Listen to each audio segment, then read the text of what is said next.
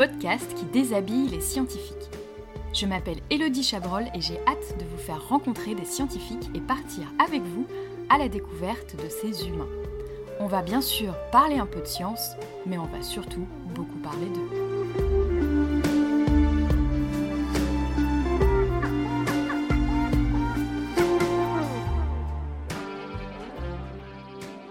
À toutes et à tous, bienvenue dans ce nouvel épisode de Sous la blouse. Aujourd'hui, je reçois Manon Onfray, chercheuse postdoctorale en neurosciences et docteur en pharmacie. Bonjour Manon.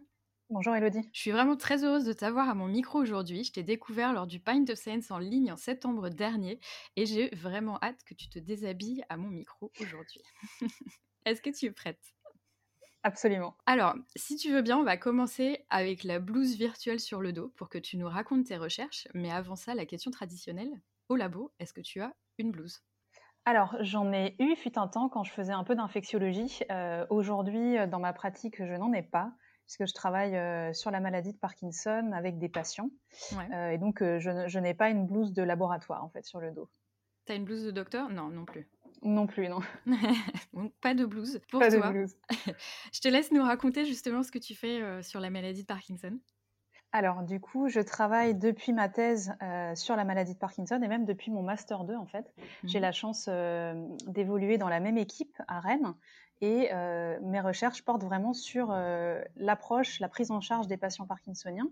Donc, du fait de, de ma formation initiale de pharmacien, j'ai vraiment une approche qui est centrée aussi sur les traitements, en mmh particulier le traitement par pompe à apomorphine.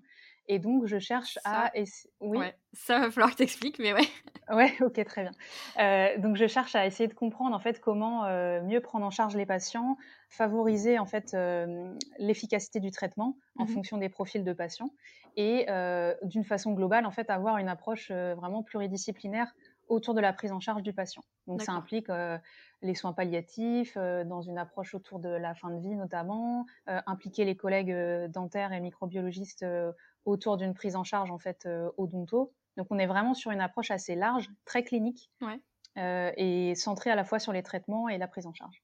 D'accord. Et la pompe à apomorphine, tu nous racontes ce que c'est? Ouais, la pompe à apomorphine, en fait, c'est un traitement qui, est, qui est assez enfin encore assez peu utilisé en France malheureusement, euh, c'est euh, en fait un dérivé de la morphine. Donc ça n'a pas du tout les propriétés de la morphine, hein, que ce soit dans les mmh effets, on va dire, euh, thérapeutiques ou indésirables. C'est vraiment une molécule complètement différente, mais qui a été synthétisée à la fin du 19e siècle à, à partir de morphine, d'où le nom. et donc l'apomorphine, c'est ce qu'on appelle un agoniste dopaminergique. Et l'intérêt dans la maladie de Parkinson, c'est qu'elle vient compenser en fait le, la carence en dopamine qui euh, résulte de la maladie, puisque dans la maladie de Parkinson, on a une destruction des neurones dopaminergiques au sein de la substance noire. Je crois que ça a déjà été abordé dans, dans un Sous la blouse il y a quelques temps. L'épisode euh, d'Hélène. C'est ça. Et, et donc, euh, l'apomorphine, elle vient compenser ce manque de dopamine en stimulant directement les récepteurs. En fait, c'est un agoniste dopaminergique. Et son, sa spécificité, c'est qu'elle est administrée de façon sous-cutanée avec une pompe, un peu comme une pompe à insuline. En ouais, ce que j'allais dire. Ouais. Voilà, et de façon continue. D'accord. Donc c'est un traitement, une approche différente du traitement, puisqu'habituellement, dans la maladie de Parkinson, euh, on prend plutôt des comprimés, donc plusieurs mmh. fois par jour, et souvent de plus en plus souvent malheureusement. Et euh, l'apomorphine en sous-cutanée, eh bien, elle vient euh, permettre d'avoir une, une, stimulation, on va dire, beaucoup plus continue, qui se rapproche en fait de la stimulation physiologique des récepteurs, puisque de façon normale, euh, on a toujours un niveau de base en fait en, dopamine avec des, petites variations en fonction de nos activités et, et, des efforts cognitifs notamment. Mais voilà, ça, revient en fait à retrouver un semblant de stimulation physiologique. Eh ben, merci Manon pour ces explications sur tes recherches. Très clair. Je te propose maintenant d'enlever cette blouse virtuelle euh, et puis de, nous parler un petit peu de toi. Donc déjà, tu en as parlé, tu as plusieurs euh, casquettes. Donc tu as, cette casquette euh, de docteur en pharmacie, de chercheur en neurosciences. Donc moi, j'aimerais bien que tu nous racontes un petit peu comment c'est venu. Est-ce que c'est quelque chose que tu as toujours voulu faire? Comment est-ce que tu as combiné, tu es passé de pharmacie à recherche? Enfin, raconte-nous un petit peu tout ça, quoi. Comment es-tu arrivée là? Effectivement, c'est pas un parcours qui est forcément très typique. Euh, en fait, quand j'étais au lycée, euh, j'avais, j'ai fait un bac S à l'époque, hein, bien mmh. sûr, euh, et j'avais une spécialité qui était la physique-chimie. j'adorais en fait tout ce qui était bio, physique-chimie, enfin mmh. surtout la chimie, et j'avais vraiment envie de, travailler dans le domaine relatif à la santé, à la médecine. Et en fait, il y avait plusieurs, plusieurs voies. Hein. J'aurais pu aller en médecine, j'aurais pu aller en, biologie, en fac de bio. Mais bon, j'avais un, grand-père qui était préparateur en pharmacie. Du coup, ça a ah. peut-être un peu guidé inconsciemment, inconsciemment les choix. Mais en tout cas, la pharmacie me tentait beaucoup parce que c'est, ça ouvre beaucoup de possibilités de carrière, d'une part. Et aussi, c'est, ça regroupe en fait plein de matières. Donc, ça regroupe à la fois la physiologie, la chimie, la botanique, la mycologie, enfin, même, même des aspects de médecine vétérinaire. Donc c'était vraiment euh, quelque chose qui me tentait bien parce qu'il y avait euh, bah, plein de sujets à aborder. Euh, j'ai toujours été vraiment très curieuse et j'aime beaucoup apprendre et du coup c'était vraiment une, voie qui me, qui me tentait. Du coup c'était mon seul choix en fait hein, dans l'orientation. À l'époque, c'était pas parcoursup, hein, mais je sais plus ce que c'était comme comme, comme dispositif. Tu un dossier avec ton premier choix, ton deuxième choix, ouais, c'est ça. C'est ça, et c'était mon seul choix en fait. Donc j'étais prise à la fac de pharmacie à Rennes. Donc à l'époque, c'était un concours individuel. Hein, euh, euh, médecine et pharma étaient séparés. Ah oui, du coup, tu y allais quand même. Euh, c'était un peu risqué de prendre qu'un choix. Oui, oui. Après, en fait, j'étais, j'étais assez sûre de moi dans, dans, dans l'idée. Donc, du coup, j'y suis allée. Bon, la première année, c'était un peu dur, hein, comme toutes les années de concours. Hein, c'est jamais mmh. très, très agréable. On était, je crois, une 500 dans la promo et ils en prenaient une centaine. Donc c'était euh, c'était une année assez assez complexe, bah, comme pour tous les, gens qui font des concours, hein, que ce soit en prépa ou ailleurs. Euh, et puis euh, j'ai été reçue, donc ça c'était plutôt bien. Et donc j'ai continué après les études de pharmacie en prenant la filière officine, parce que pour les gens qui connaissent pas trop, en fait, on peut être pharmacien et avoir différentes possibilités de carrière. Tu peux travailler en officine, donc c'est la pharmacie de ville en fait, parce que tout le monde imagine quand on parle d'un pharmacien. Euh, tu peux travailler à l'hôpital et tu peux travailler en industrie pharmaceutique. D'accord. Et donc moi, j'avais vraiment euh, envie de, travailler en officine. J'avais fait un stage de troisième euh, comme ça, ça m'avait bien plu. Et le contact en fait avec les gens, le fait d'être dans ce qu'on appelle un peu aujourd'hui l'éducation thérapeutique, expliquer comment prendre les traitements, donner des conseils, être un peu le, le premier recours, parce que c'est vrai que souvent quand on a un petit, un petit bobo, on va assez volontiers chez son pharmacien. Euh, surtout en milieu rural, qui mmh. est un peu euh, là où, moi, où, j'évoluais un peu plus. Euh, donc ça, ça, me tentait beaucoup. Et pendant mon cursus de pharmacie, en fait, j'ai donc j'étais en filière officine, mais j'avais pas trop envie de faire les, les unités d'enseignement qui étaient sur le, les aspects, on va dire, gestion, entreprise, tout ça, qui font aussi partie du métier, évidemment, mais moi qui m'intéresse beaucoup moins. Et du coup, j'ai j'ai pris des unités d'enseignement en recherche à la place. D'accord, tu as pu échanger ça? Ouais, ouais, ouais. En fait, j'avais fait mon... on avait des choix d'UE et du coup, moi, j'avais préféré faire ces UE découvertes de la recherche. Ouais. Et donc, on avait des enseignements assez fondamentaux, des enseignements très cliniques. Et j'ai eu la chance de faire des stages en fait à l'hôpital au cours de cet enseignement de recherche dans le service des maladies infectieuses à Rennes avec le professeur Tadevin. Et bah, ça a été un peu la révélation en fait. Déjà l'approche clinique à l'hôpital et puis tout ce qu'il y avait en fait de recherche derrière, à la base c'était du coup en infectiologie et ça, me plaisait beaucoup à étudier les bactéries, tout ça. Et donc j'ai continué après avec un stage d'un mois dans un laboratoire de recherche, du coup en microbiologie à Rennes, avec des dentistes. Donc c'était c'est un labo où il y avait des dentistes qui faisaient de la recherche. Donc déjà c'était assez intéressant pour se dire bah oui on peut être clinicien, médecin ou dentiste et puis faire aussi de la recherche. Donc ça ça m'avait beaucoup plu. Et en cinquième année, puisque la cinquième année en pharmacie, c'est une année qu'on appelle hospitalo-universitaire. Mmh Donc on va, on fait un an à l'hôpital. On a trois stages de quatre mois. Et à Rennes, on avait la possibilité d'avoir une carte hospitalière avec un séjour à l'étranger.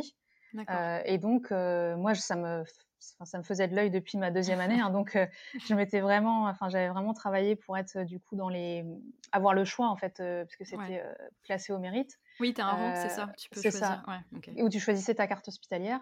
Et du coup, euh, il y avait la possibilité d'aller dans le Montana, aux États-Unis. Et c'est quelque chose qui me faisait rêver depuis, euh, voilà, depuis très longtemps.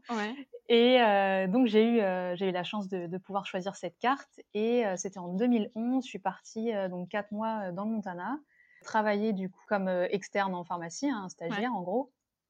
Et c'était super parce que bah, déjà, ça faisait découvrir un aspect complètement différent du système de santé, de l'approche en fait du métier. Ouais, c'est vraiment différent. Euh, ah ouais, ouais, c'est vraiment différent. Et en fait, euh, ça, c'est vraiment aussi quelque chose que je conseillerais à tout le monde quand c'est possible, c'est de, faire un séjour à l'étranger, peu importe le niveau en fait d'études, parce que moi, je pensais connaître un petit peu hein, le dire la culture américaine, parce qu'on est un petit peu baigné dedans, mais en fait, mmh. absolument pas quoi. Une fois que, que tu es que tu es là-bas, tu te rends compte que tu as beaucoup de préjugés, que des choses qui te semblent évidentes aussi par rapport à ta propre culture, bah, en fait, ne le sont pas forcément. Donc ça, c'était très formateur. Et en fait, euh, là-bas, ils avaient vraiment une approche euh, qui était super pour les étudiants étrangers, c'est qu'ils nous mettaient à découvrir tout, en fait. Donc, euh, le métier de pharmacien hospitalier, le métier de pharmacien clinicien, parce qu'aux États-Unis, il y a des pharmaciens dans les services cliniques qui aident à ajuster les traitements directement, ce qui ne se fait pas forcément en France, en tout cas pas à ce niveau-là. Donc, notamment, ils, ils, changeaient eux-mêmes les dosages, les prescriptions, tout ça. Mmh, mmh. Donc, ça, c'était très, très intéressant. Et je suis allée en psychiatrie euh, donc ça m'a bien plu. Et euh, quand je suis revenue en France, en fait, mon troisième stage était en neurologie. D'accord. Et du coup, euh, c'est vrai que ça m'avait, enfin voilà, les différents stages, la découverte aussi de, de, on va dire, de la coopération internationale, parce que vraiment échanger avec d'autres gens, de, avec des parcours différents, des visions différentes, j'avais trouvé ça mais tellement enrichissant. Ouais, ça ouvre vraiment les yeux sur plein de choses, quoi. C'est ça, c'est ça. Et ça m'avait extrêmement plu. Et du coup, euh, j'étais un peu tombée amoureuse de la neuro aussi euh, pendant mes stages cliniques. D'accord. Donc après, j'étais un peu tirée entre infectiologie et neuro. Ouais. Euh, mais donc j'ai fait ma thèse d'exercice de pharmacie sur améliorer le bon usage des antibiotiques au CHU. D'accord limiter l'apparition des résistances, enfin optimiser les thérapeutiques.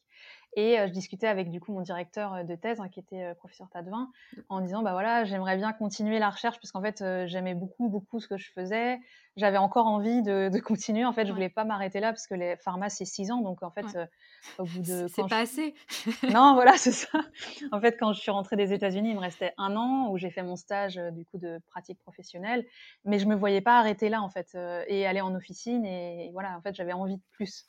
C'est vrai que c'est des études où au final tu travailles, tu as toujours été en hôpital, ouais. à part les peut-être les deux premières années où tu étais... Euh, bah en fait, les, les deux premières, la première année, à la fin du concours, quand tu es reçu, nous à l'époque, on avait un stage de un mois et demi, je crois. C'était, Non, c'était six semaines, ouais, six semaines, donc un mois et demi à la pharmacie. Mmh. Et en fait, euh, on avait des stages régulièrement à l'officine et moi, je travaillais aussi en tant qu'étudiant en pharmacie. D'accord. Donc, euh, j'étais, en fait, j'apprenais le métier. voilà.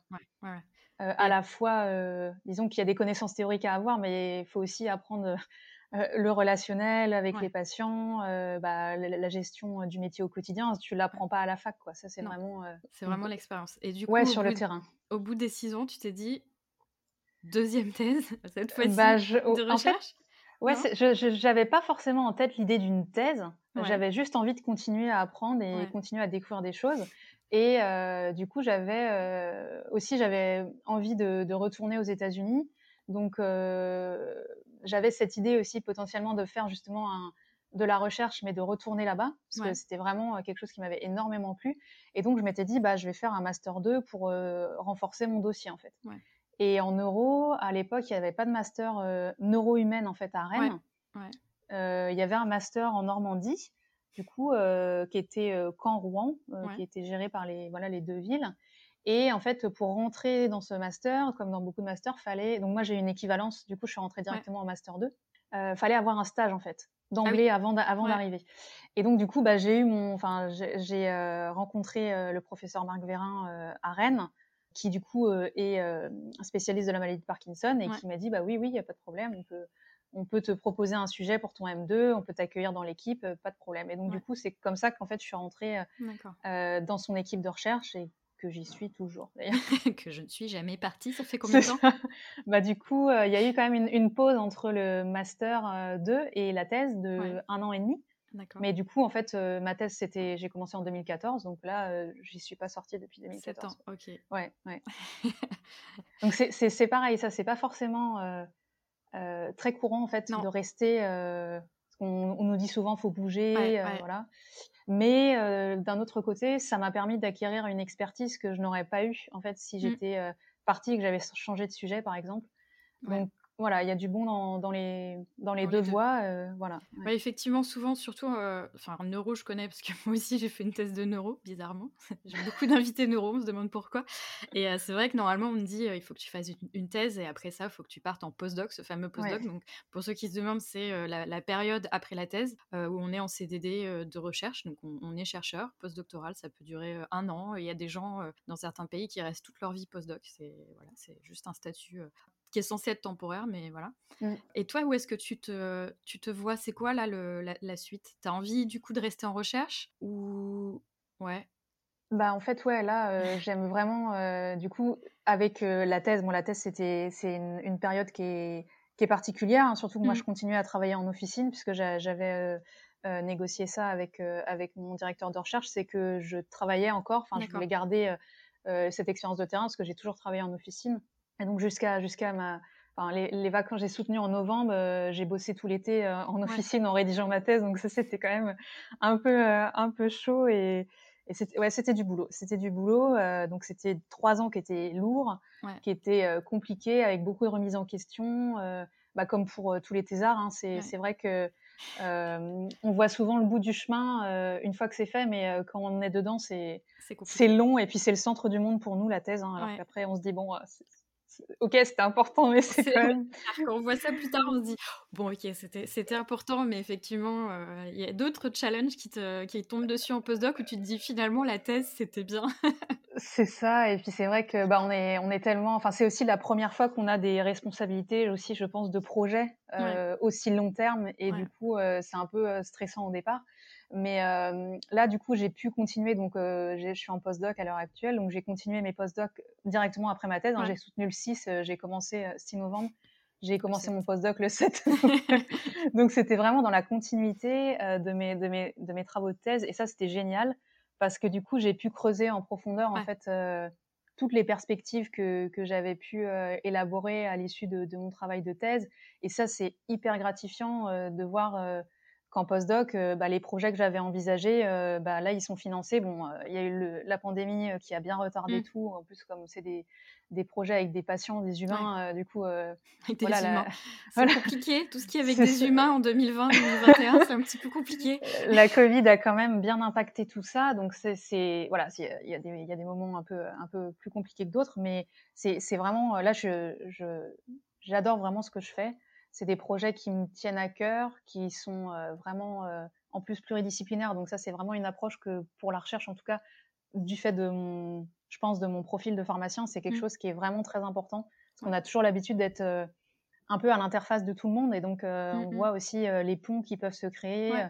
Et ça, c'est vraiment chouette. Donc, ouais, j'aimerais évidemment finir mes projets actuels et, et continuer. après, j'exclus pas non plus l'opportunité au bout d'un certain temps, euh, si jamais euh, voilà, euh, je me sens plus à ma place ou il y a, y, a, aussi potentiellement un moment, voilà, d'autres considérations personnelles, les enfants, tout ça qui peuvent, qui peuvent venir vraiment compliquer en fait une carrière en recherche quand même. Hein, en plus des complications de carrière en recherche c'est ça, c'est ça, tout court. J'espère que ça s'arrangera. Alors, peut-être pas les, prochaines années euh, là, mais voilà, je, pars en mode bisounours en me disant ça s'arrangera peut-être un jour. Il faut, il faut être optimiste. Il faut être optimiste. Oui, exactement. Alors, je te propose de retourner sur un autre sujet. Donc là, tu nous as parlé euh, de, comment on était arrivé à, travailler sur la maladie de Parkinson. Mais la soirée Pint of Sense de septembre, je mettrai le lien en description, tu étais venu nous parler de l'histoire de la trépanation. C'est ça. Et là, du coup, c'est plus du tout Parkinson. Non, non, non, c'est de l'histoire des neurosciences. C'est l'histoire des neurosciences. Donc moi, j'aimerais bien euh, que tu, tu, tu, fasses deux choses. Déjà, que tu nous expliques rapidement ce que c'est que la trépanation, pour ceux euh, et celles euh, qui, qui, ne savent pas. Et puis, que tu m'expliques comment c'est venu, cet amour, parce que j'ai vraiment l'impression que c'est une passion, l'histoire des neurosciences. Comment c'est venu? Alors, en fait, la trépanation, du coup, trépaner, ça veut dire percer un os. Donc la trépanation, quand on parle de trépanation, en général, on parle de la trépanation euh, du crâne, de la mmh. boîte crânienne. Euh, et c'est quelque chose, en fait, qu'on a souvent tendance à associer euh, à l'Amérique centrale et l'Amérique latine. parce qu'en fait, voilà, les crânes Inca, on sait qu'il y en a beaucoup qui ont, été retrouvés trépanés. Mais c'est des pratiques qui, avaient, qui ont eu lieu partout dans le monde. Hein. On, a trouvé des, vestiges dans sur tous les continents en fait, euh, et y compris en Europe, y compris en France, y compris en Bretagne. Donc c'est pour ça que j'avais voulu en parler euh, euh, lors de la session de, de Pint of Science, parce qu'en fait c'est vraiment aussi une thématique qui est, super excitante parce que c'est à l'interface en fait de plusieurs disciplines. Et du coup, euh, moi, j'adore quand il y a des mmh choses qui sont vraiment comme ça euh, à l'interface. Enfin voilà, c'est l'anthropologie, c'est euh, l'archéologie, c'est aussi essayer de comprendre bah, qu'est-ce qu'il voulait faire en creusant des trous dans, le, dans, la, dans la boîte crânienne, qu'est-ce qui se passait avec le cerveau, et le fait qu'il y ait des, des gens dont on a retrouvé les crânes qui avaient survécu à l'issue de ces opérations, alors qu'à l'époque, il y avait quand même pas grand chose en termes d'asepsie, de, d'antidouleur. Enfin voilà, donc c'est assez fascinant, je trouve. Moi, c'est le truc qui m'avait euh, fasciné pendant ton talk, c'était effectivement de dire euh, oui, à l'époque des Incas, on faisait des trépanations et les gens survivaient. Ah, d'accord. et à la préhistoire aussi, ouais, c'est vrai que c'est. C'est dingue. Ça amène un peu d'humilité euh, sur nos pratiques actuelles. Mais oui, l'histoire des neurosciences, ben, l'histoire de la médecine en général, hein, ça me passionne parce que bah, quand j'étais plus jeune, j'adorais l'archéologie, la paléontologie, l'histoire. Euh, je voulais être Indiana Jones, hein, euh, blague à part. non, non, mais c'est disons que c'est des thématiques qui, euh, qui m'ont toujours intéressée. l'archéologie en particulier. Et du coup, bah, l'histoire de la médecine, c'est un peu la conjonction de, de deux passions. Hein, Ce que, ce que j'aime faire sur la santé, la, la, médecine, la pharmacie. Enfin voilà, il y a de l'histoire de la pharmacie aussi. Et puis sur ma discipline, les neurosciences, c'est vraiment s'intéresser à l'histoire des neurosciences, enfin de, la neurologie, de l'exploration du cerveau, c'est hyper passionnant parce que euh, tu vois l'évolution en fait aussi euh, de la représentation des pathologies dans la mmh. société. Euh, comment on a pu comprendre en fait ce qui se passait au niveau du cerveau et en fait on comprend un petit peu mais on sait évidemment pas tout et je trouve que c'est une enfin cette aventure intellectuelle elle est vraiment fascinante et il y a beaucoup de choses qui se sont passées au 19e siècle et c'est une période que moi je trouve vraiment hyper intéressante, enfin sur plein d'aspects. Et du coup, euh, la neurologie, en plus, au sens discipline du terme, c'est né en France, euh, à Paris, avec les travaux de Charcot notamment. Donc, il y a vraiment, une fois que tu, mets le nez dedans, enfin, tu peux vraiment être, être happé et plongé dedans. Et je trouve que c'est, ouais, c'est une thématique, moi, qui, qui, me passionne vraiment et qui aide aussi à, avoir de l'humilité parce que quand tu reprends les textes, hein, moi j'essaye toujours de revenir au, au texte ancien. Et euh, aujourd'hui avec les, les numérisations, enfin sur euh, le site de la BNF Gallica, tu as accès au, au mmh texte euh, de 1800, mmh. enfin c'est juste génial quoi. Et ça nos, nos prédécesseurs n'y avaient pas du tout accès, fallait qu'ils trouvent le bouquin. Donc nous on a une chance inouïe aujourd'hui d'avoir accès à toutes ces bases de données, même à l'international.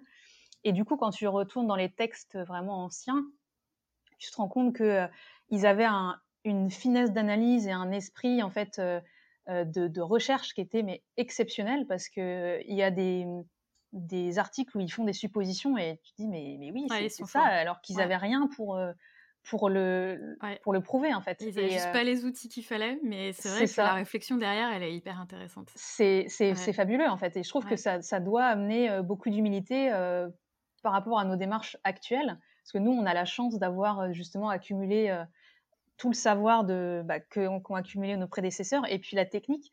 Mais parfois, euh, je regrette qu'on soit vraiment, qu'on, maintenant, on s'appuie beaucoup, beaucoup sur la technique mmh. et peut-être moins sur justement cet esprit d'analyse, cet esprit d'observation.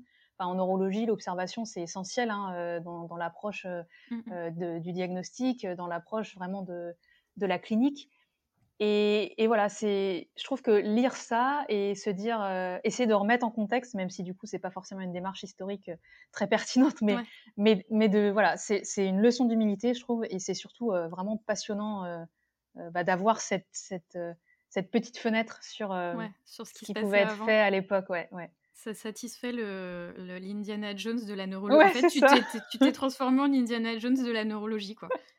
j'aimerais bien, mais non, non, mais c'est, vrai que c'est. Enfin, je conseille vraiment à tout le monde de, s'intéresser à, l'histoire des neurosciences. C'est l'histoire de la neurochirurgie, c'est. C'est assez édifiant, quoi. Il y a des choses tellement bizarres. C'est vrai que c'est assez intéressant de voir, euh, voir ce qu'ils étaient capables d'essayer à l'époque et de te dire, y a, les gens ont survécu à ce genre de trucs. C'est ça. C'est vraiment passionnant. Et notamment, donc là, on va glisser sur mon, prochain sujet. Tu fais de la vulgarisation. Oui. De la communication scientifique. Notamment, tu organises la semaine du cerveau à Rennes. Tu as organisé Pint of Science aussi. J'étais dans, dans, les, dans les team managers. J'étais ouais. pas organisation. non, mais c'est absolument. oui, oui j'étais dans, l'orga, oui, tout à fait. Comment c'est venu ça, le, cette envie de vulgariser, cette envie de raconter ce que tu, ce que tu vois en fait, ce que tu as découvert aux gens? C'est venu avec quoi? Oui, en partie, et aussi parce que euh, moi j'ai eu la chance d'avoir ma thèse euh, qui a été euh, financée par du mécénat, ah, ouais. donc par des entreprises, par des particuliers. Et je trouve que, et comme c'est le cas de, beaucoup, hein, comme ouais. les financements caritatifs via les associations, mmh. bah, c'est le grand public, c'est les patients qui financent. Et du coup, pour moi, c'est c'est plus que normal. En fait, c'est un devoir que l'on a mmh. en tant que scientifique de partager nos recherches, de, de, de partager nos connaissances ouais. euh, et d'aller vers les gens en fait en disant bah voilà, euh, je me mets à disposition de vous euh, pendant cette semaine, pendant cette soirée pour qu'on puisse échanger, pour que on puisse voilà que vous sachiez ce qui se passe dans, dans votre ville. et ça, c'était aussi quelque chose que j'aurais bien aimé voir quand j'étais plus jeune. Mmh. Euh, étudiante, ouais. de se dire bah oui dans, dans, ma ville en fait il y a des labos qui travaillent euh, mmh. sur les singes, il y en a qui travaillent sur euh, la peau, il y en a enfin voilà c'est des choses que bah surtout à l'époque nous enfin internet c'était quand même un peu moins développé qu'aujourd'hui donc voilà on va pas le dire mais mais t'avais pas toute cette visibilité que qui, qui existe aujourd'hui ouais. et donc aussi ces, ces trucs, ces démarches d'aller dans les lycées, présenter Ouais. ton métier, voilà. Mmh. Enfin, je trouve que c'est hyper enrichissant de le faire de façon très égoïste et très personnelle, mais euh, c'est aussi, en fait, je le fais parce que j'aurais aussi aimé le- avoir cette opportunité Ouais. euh, Ouais. d'y assister quand j'étais plus Ouais. jeune. Et puis euh, pour la semaine du cerveau, ben, en fait, euh, j'ai commencé à l'organiser à Rennes euh, en 2016, donc j'étais encore en thèse. Donc ça, c'était aussi pareil. hein, euh, des fois, tu te dis, tu, tu parles à fleur au fusil en disant, vas-y, on va faire des trucs. Et en fait, Ouais, non mais c'est comme Pierre, euh, c'est comme Pierre dans l'épisode numéro 5 qui, euh, euh, un mois avant de, de soutenir, qui s'est mis, qui s'est lancé dans un blog. Oui, c'est ça, bah voilà, c'est ce. Pourquoi pas C'est un peu ce genre de, de démarche où tu te dis a posteriori, oui, c'était c'était peut-être pas, pas très pas pertinent à ce moment-là. Et la semaine Après, du cerveau, juste pour, euh, pour faire un petit rappel, c'est euh, une semaine où euh, on parle du cerveau. voilà. Merci ça. Captain Obvious. Euh, tous les mois de mars et c'est international comme événement. c'est Ouais, c'est international. Oui, je crois que ça a été créé aux États-Unis à la base. Et euh, La en Brain France, Awareness Week. c'est ça. C'est ça. Et ça, c'est génial aussi de se dire bah, que dans le monde entier, euh, la même semaine, euh, Ouais. bah, il y a plein de chercheurs qui, qui vont vers les gens pour, pour partager, pour, euh, Eh, dis donc, voilà. ça, ça ressemble un peu au Pint of Science. Exactement, exactement. Et euh, ce qui est super chouette aussi, c'est que du coup, euh, bah, ça permet aux chercheurs de savoir un peu ce qui se fait euh, en dehors de leur propre domaine. Mm. Et ça, je trouve ça assez génial euh, de voir qu'il y a eu des collaborations aussi qui se sont mises en place suite à, voilà, à l'organisation de ces événements. Et, et puis de, voilà, de se dire, bah, finalement, ouais, euh, on fait plein de trucs quoi, dans, dans notre domaine. Il y a plein de, il y a plein de façons, d'approches différentes en fait, de faire le même, finalement, le, la même étiquette globale de chercheur sur le Mm, cerveau mm. ou chercheur en neurosciences, bah, tu peux être informaticien, tu peux euh, travailler sur euh, l'intelligence artificielle, tu Ouais. peux travailler chez la Blatt, euh, tu peux travailler. euh, génétique. euh, voilà, et ça, c'est c'est d'autant plus passionnant et, et ça montre à tout le monde que, ouais, en fait, faire de la recherche sur le cerveau, bah, c'est tu peux le faire de plein de façons différentes Ouais. et ça, c'est chouette. Il n'y a pas un seul euh, chemin pour faire les choses. Est-ce que toi, en tant que chercheur, ça t'apporte quelque chose de faire euh, de la vulgarisation ou c'est Euh, carrière me- clairement non Carrière, pas vraiment, non, je peux pas trop dire ça. Euh, parce que là, ça fait quand même plusieurs années, là, c'est depuis 2016, donc euh, Ouais, 5 ans. euh, ouais, et puis j'a- je l'avais, j'avais voulu la- le faire à Rennes parce que en fait, quand j'étais à Caen, j'avais vu que ça se faisait et Mm. puis je me disais, bah, c'est un chouette événement quand même, ça serait cool qu'on puisse le faire. Euh, mais euh, ça m'apporte, euh, bah, si- quand même sur le plan relationnel, je trouve, Mm. Euh, réseau, parce que du coup, ouais, et Ouais. puis euh, euh, ça te force aussi à aller vers les autres Ouais. pour euh, bah, dire est-ce que, bah, comme, comme pour euh, Paint of Science, hein, est-ce que vous voulez intervenir, est-ce que Mm. ça vous dit, enfin voilà. Même si voilà, il y a quand même des aspects ingrats aussi dans l'organisation, hein, je, je, je t'apprends rien. c'est euh, c'est aussi euh, acquérir de nouvelles compétences, je pense, Ouais. Un peu des compétences, on va dire transversales. Donc ça, c'est Ouais. c'est pas forcément une partie de plaisir tous les jours, mais mais au final, tu deviens plus efficace dans d'autres choses. Enfin, je vois par exemple les réseaux sociaux. Euh. C'est des choses qui sont bah, qui te permettent aussi de faire connaître les recherches de, de ton labo, des autres, Mm. à, à plus de personnes. Là, tu vois, euh, pour le recrutement en fait, pour les études, Ouais. Ah sur, là, on en a. Tu as posté sur LinkedIn voilà. c'est ça. C'est une, une thésarde de mon labo qui travaille sur la créativité. Et du coup, on cherche des sujets contrôle, des, des, personnes, voilà, des gens. Et du coup, bah, aussi disposer de cette vitrine et de cette, euh, on va dire, euh, bah, tous les personnes qui suivent, qui sont intéressées, c'est aussi une façon d'impliquer les gens dans la recherche. Et mmh. ça, c'est plutôt chouette. Euh, donc vraiment, ouais, sur le plan acquisition de compétences, réseau, communication, ça te force aussi à, adapter ton discours hein, à la vulgarisation. Ça, c'est vraiment important. Et puis voilà, mettre les gens en relation, c'est super plaisant, je trouve. Et et voir des projets qui émergent suite à ces événements, ça c'est, enfin il y a pas génial. plus belle récompense. Ouais, c'est ce que j'allais dire. Ça c'est vraiment un niveau, euh, un niveau top de se dire, euh, alors, les gens se sont rencontrés à mon événement et euh, ils ont, ils ont mis, mis au point des projets ensemble. C'est vraiment, ouais, ça c'est, ça c'est chouette. C'est vraiment chouette. Et du coup, donc tu fais de la vulgarisation, donc labo, recherche, etc. est-ce que tu fais d'autres choses à côté? Est-ce que tu as, est-ce que as des hobbies? Qu'est-ce que tu fais quand tu as du temps? Alors, euh, bah, moi, j'adore euh, me balader. Hein, donc, euh, on a commencé à faire un petit peu des, des randos en montagne récemment, et je crois que tu es une ah. grande fan de, de ça. Bon, après, on n'est pas aussi extrême que, que toi. Mais, euh, mais ça, c'est un truc qui est vraiment qui est, qui est, super, euh, que j'aime beaucoup. On n'a pas l'opportunité de le faire euh, tous les quatre matins, par contre. en habitant en Bretagne, hein, il n'y a pas trop de montagnes par chez nous. Après, il y a des super balades en Bretagne. voilà, il y a les balades du Gers, c'est ça. C'est ça. Donc ça, on a vraiment, on a vraiment la chance. Donc ouais, se, balader, le sport, je devrais en faire plus. Hein, ça, fait pas du bien. mais bon, c'est toujours l'autodiscipline hein, qui, qui, peut manquer.